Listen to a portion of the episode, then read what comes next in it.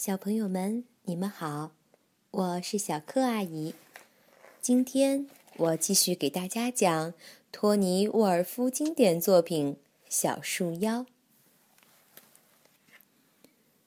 小树精现在完全不怕森林里的居民和小精灵了，他们知道没人会伤害他们，所以总是找机会搞恶作剧。这不，小树精闯进了面包房，正用脏手抓蛋糕呢。哦，天哪！我的蛋糕，快闪开！小精灵面包师喊道。小树精最喜欢白色的东西，所以他们在刚洗干净的、还带有肥皂味的床单上跳上跳下。这些床单是洗衣房的小精灵要拿出来晒干的。给我下去！你们的脏手会把床单弄脏的，还有你，床单会被撕坏的。别碰那些雏菊，到别处晒太阳去。九黄大叫着，手里挥舞着刷子，追着十几个小树精到处跑。他不想让小树精碰他最喜欢的花。但是小树精相当活跃，谁都无法知道他们下一个目标是什么，因为他们到处搜寻白色的东西。最后，森林里的居民不得不停止使用白色亚麻布，他们开始穿其他颜色的衣服，用其他颜色的纸写字，使用彩色的桌布。小精灵甚至想把胡子染成黑色，省得小树精总是去拽他们的白胡子。但是，一切都白费功夫。最后，小醋妖、小姜妖和小狐妖不得不想办法结束所有的恶作剧。我们引他们到魔法之河，小醋妖这样建议。他们不知道，只要一进入水中，他们就会变成鱼。这样当然好，但怎么引他们进去呢？其他的小树妖问道。我们演奏魔法音乐，他们会不由自主的跟过来。这个交给我。现在我需要一件黑色的小树精的衣服。小醋妖对老鼠三姐妹说：“还有一只黑黄条纹的笛子。”魔法师藏红花用魔法戒指把它变成小树精那么小。小醋妖穿上小树精的衣服，开始吹魔笛。滴滴滴。很快就有一大群小树精跟着小醋妖，滴滴，小醋妖继续吹着。就在这个时候，最前面的小树精进入水中，变成了红黑条纹的鱼。只是一眨眼的功夫，所有的小树精都消失在水中了。看到这里，你们是不是觉得小树妖有时候还是很讨人喜欢的吧？比如有一天，小江妖看见黑鼠坐着轮子出门，便对他说：“现在我总算明白小精灵们为什么总要发明东西了，是为了让我们的生活更简单。但他们难道就没意识到？”运用想象力，效果会更好吗？想象力是一种比较抽象的东西。黑鼠回答：“我喜欢自己动手做，也非常喜欢自己做的这些小玩意儿。”你说的对，黑鼠先生。三叶草说：“我穿着滚轴鞋锻炼身体，能跑得像野兔一样快。”这些只要运用智慧和想象力就可以做到。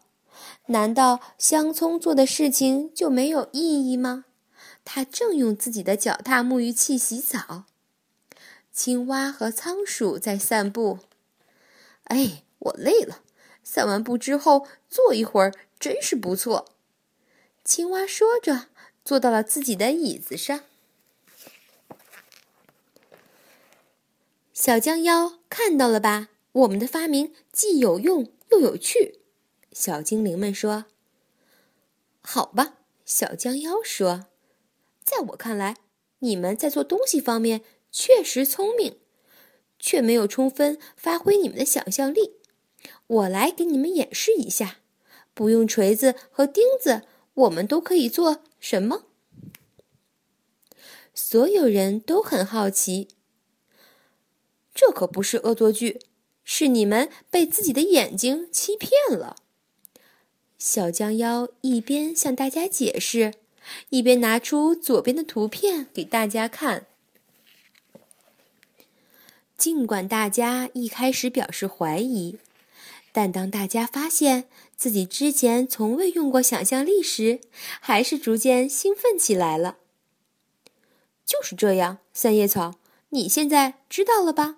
有时候发明不需要真正创造出来。发明也可以只存在于想象中。然而，小树妖毕竟是小树妖，一段时间之后，天哪！小树妖们怎么了？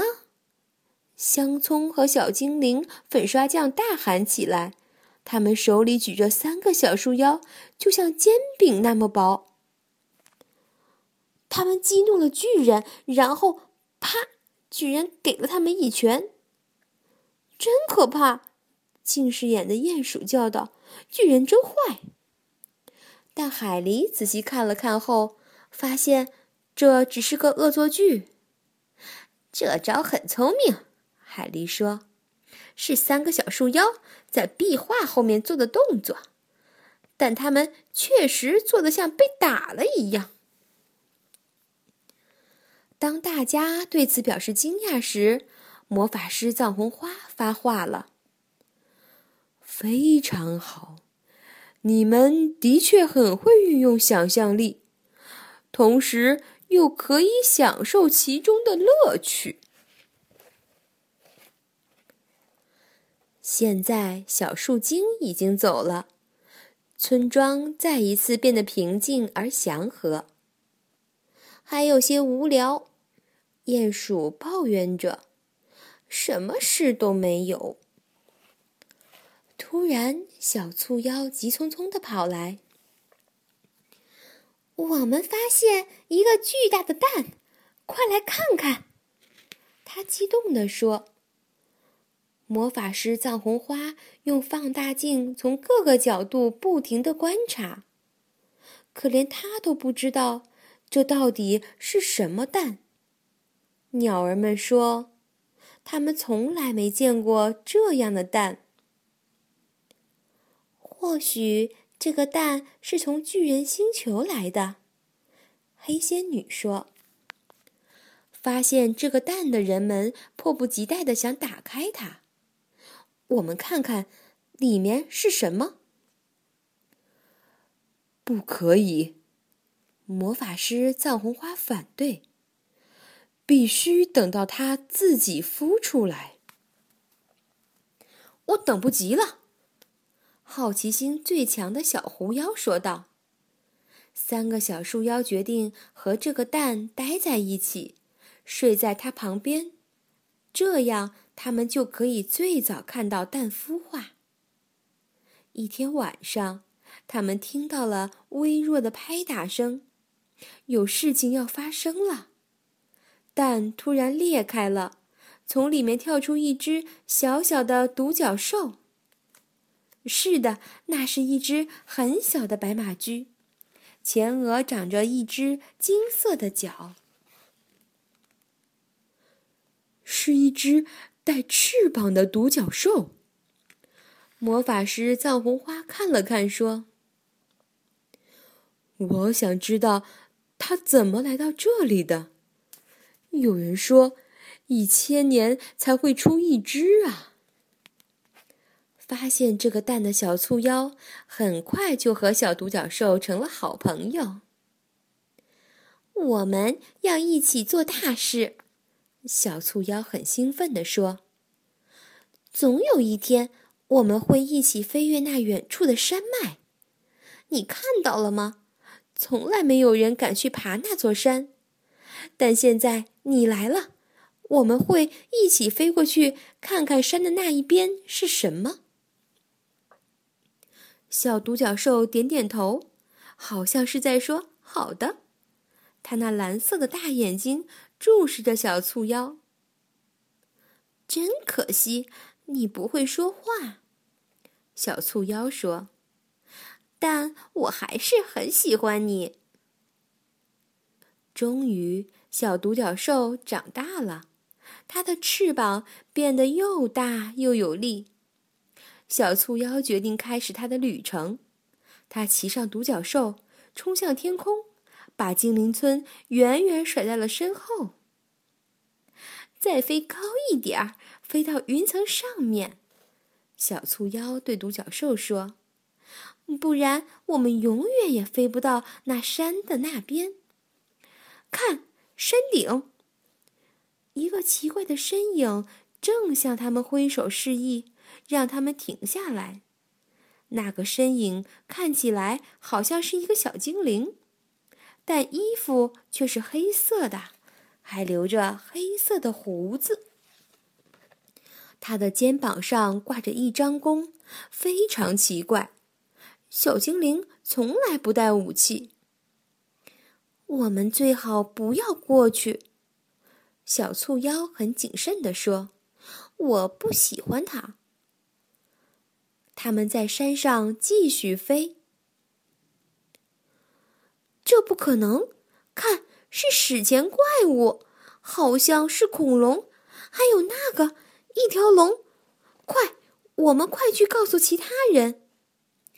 他们马上回到了精灵村，但小醋妖回到村子之后，感到非常失望，因为没有人相信他所说的话。全都是真的，小醋妖坚持道：“永恒山脉那边有一个大峡谷，史前怪物就住在那里。你们为什么不相信我？因为你总是吹牛说大话，我们才不相信这么疯狂的谎话。森林里的每个人都这样说，直到现在，小树妖们才发现。”如果你总是说谎，大家就再也不会相信你，即使你说的是事实。好了，小朋友们，小树妖的故事就全部讲完了，我们下一个故事再见吧。